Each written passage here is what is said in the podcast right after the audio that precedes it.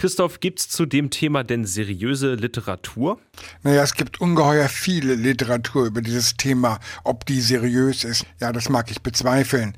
Es ist ziemlich schwer, da was Informatives und Objektives rauszufinden.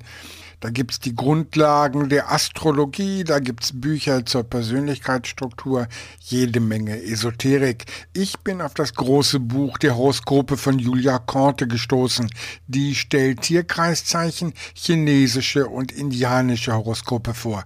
Wer also wissen will, was die persönliche Konstellation von Sonne, Mond und Sterne über Charaktereigenschaften aussagt, der bekommt hier eine Einführung. Wie ist dieses Buch denn aufgebaut? 192 Seiten, reich bebildert und am Anfang wird erst einmal der Begriff der Astrologie geklärt, die Sternzeichen und die Geschichte der europäischen Astrologie.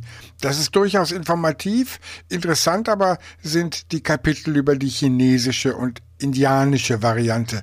Da erfährt man dann etwas über die Rolle der Tiere. Auch ist beim indianischen Horoskop interessant, was das mit dem Hüter des Geistes und dem Elemente-Clan zu tun hat.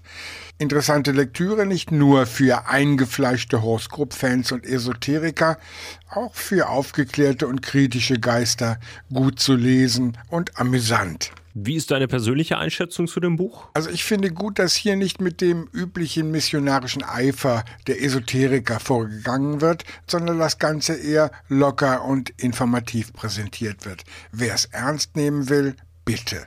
Ansonsten ist es eine unterhaltsame Lektüre, auf die man sich einlassen kann oder eben auch nicht. Schließlich gucken wir alle ein bisschen, ob das, was da prophezeit wird, wirklich eintritt oder nicht. Na, und für einen Zehner ist es doch eine unterhaltsame Lektüre zum Jahresbeginn, also ich kann's empfehlen.